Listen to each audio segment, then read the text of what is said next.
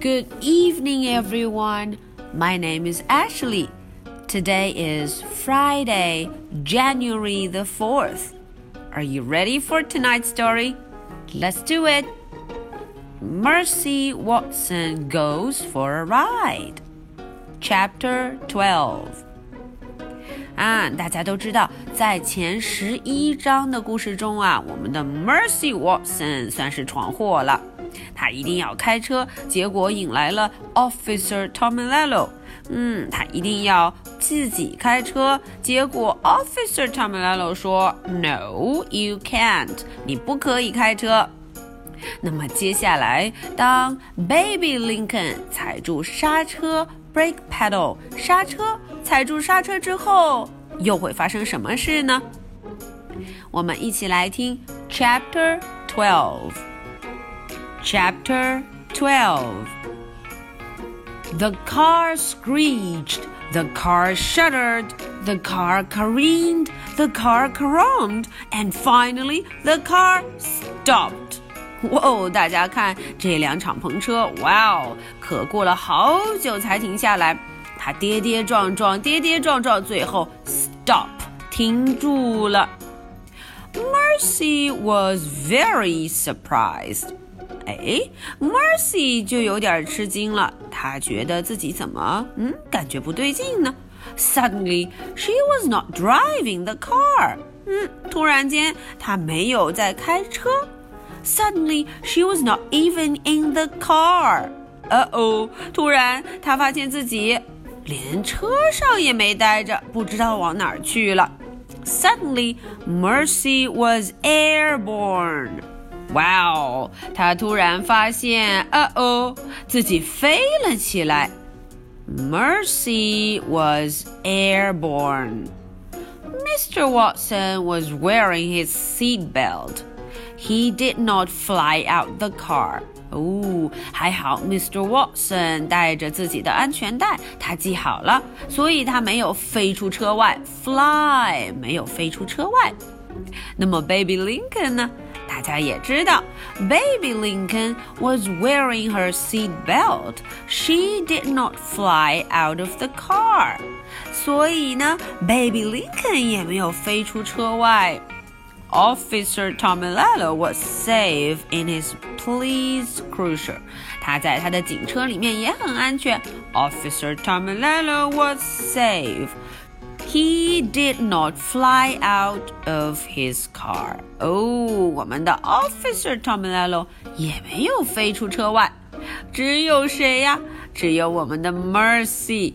Only Mercy flew. 只有 Mercy Oh dear," said Baby. Oh 说：“天哪！” It's an emergency shouted Mr. Watson. Alert the fire department! Oh, Mr. Watson 很紧张啊！紧急情况，紧急情况！Emergency, emergency！赶紧要叫消防员来了。Was that pig wearing a seat belt? Officer Tomilello asked. Officer Tomilello 说了，嗯，这只小猪有没有系上安全带？Seat belt, seat belt。嗯，他有没有系安全带呀？”No，he answered himself. That pig most certainly not. 嗯，这时候 Tomello 自己回答自己：“啊，看这样子，这只小猪肯定没有系上安全带了。”接着，Tomello 又问了。Have laws been broken here？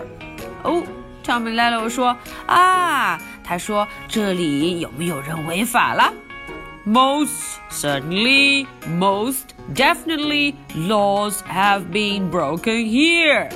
他自己又回答了，当然啦，一看这个场景，就有人违法犯规了。Mr. Watson and Baby Lincoln and Officer Tomello watched Mercy fly. 呼呼，他们三个就看着 Mercy 啾飞了出去 ，fly. They watched her land. 哦，他们又看着她啾，boom，着陆了。呃。 他们就这么看着。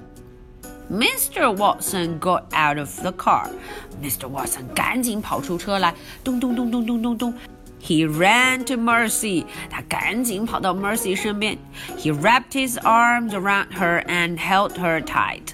啊，大家看，Mr. Watson 可心疼了，他赶紧把 Mercy 扶了起来。My darling, my dear, please tell me that you are all right. 哦，Mr. Watson 说啊，你没事吧？嗯，你可千万不能有事呢。Oink, said Mercy. She snuffled Mr. Watson's neck.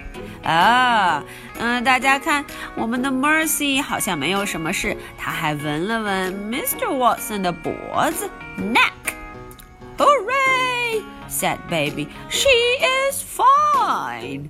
Baby 林肯说了啊，太棒了，Hooray Hooray！嗯，她没有事情，She is fine. Oh, thank you, said Mr. Watson. Thank you, thank you, thank you. 嗯，Mr. Watson 连声说谢谢，Thank you. He bent his head and covered the tips of Mercy's ear with kisses. 嗯，Mr. Watson 实在太高兴了，他呀，在这个 Mercy 的耳朵尖上，ear 耳朵上面，哦，连连亲了好几口，嗯嗯啊，他 实在太高兴了。接着，Mr. Watson 又说了，You are a miracle, a prodigy, a dear. You are a prosing wonder. 哦，Mr. Watson 用了这么多词来形容 Mercy，他说你是一个奇迹，一个天才，简直不可思议呢。But even prosing wonders cannot drive。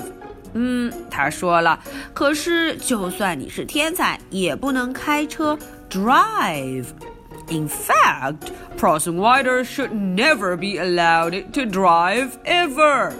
哦，他说了，呃，事实上啊，你从来都不应该去开车 drive，一直以后现在都不可以开车。Mercy signed. 啊，Mercy 听了这个话，唉，叹了一口气。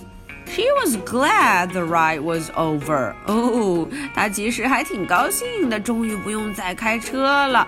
She felt a tiny bit dizzy. 哦，她好像有一点晕，dizzy, dizzy, dizzy，有一点晕，and a little bit dazed. 她还有一点心不在焉，a little bit dazed. She wanted very much to go home. 嗯，这个时候我们的 Mercy 什么都不想，她有点吓到了，她非常想要回家，go home。Alright, so this is the end for chapter 12. Are you ready for my two questions? Question number one Why did Mercy fly out of the car? 啊，这个问题问的是 why 为什么 why 为什么 Mercy 会飞出车外呢？大家都知道，Mr. Watson、Baby Lincoln 还有我们的 Officer Tomilello 他们都没有，为什么 Mercy 飞了出去呢？Question number two。What does Mercy want to do now？这个时候，Mercy 最想做的是什么呢？嗯，大家看这一章节最后，Mercy 都害怕的有点发抖了。Okay, so this is the story for Friday, January the 4th. I'll be waiting for your answers. So much for tonight. Good night. Bye.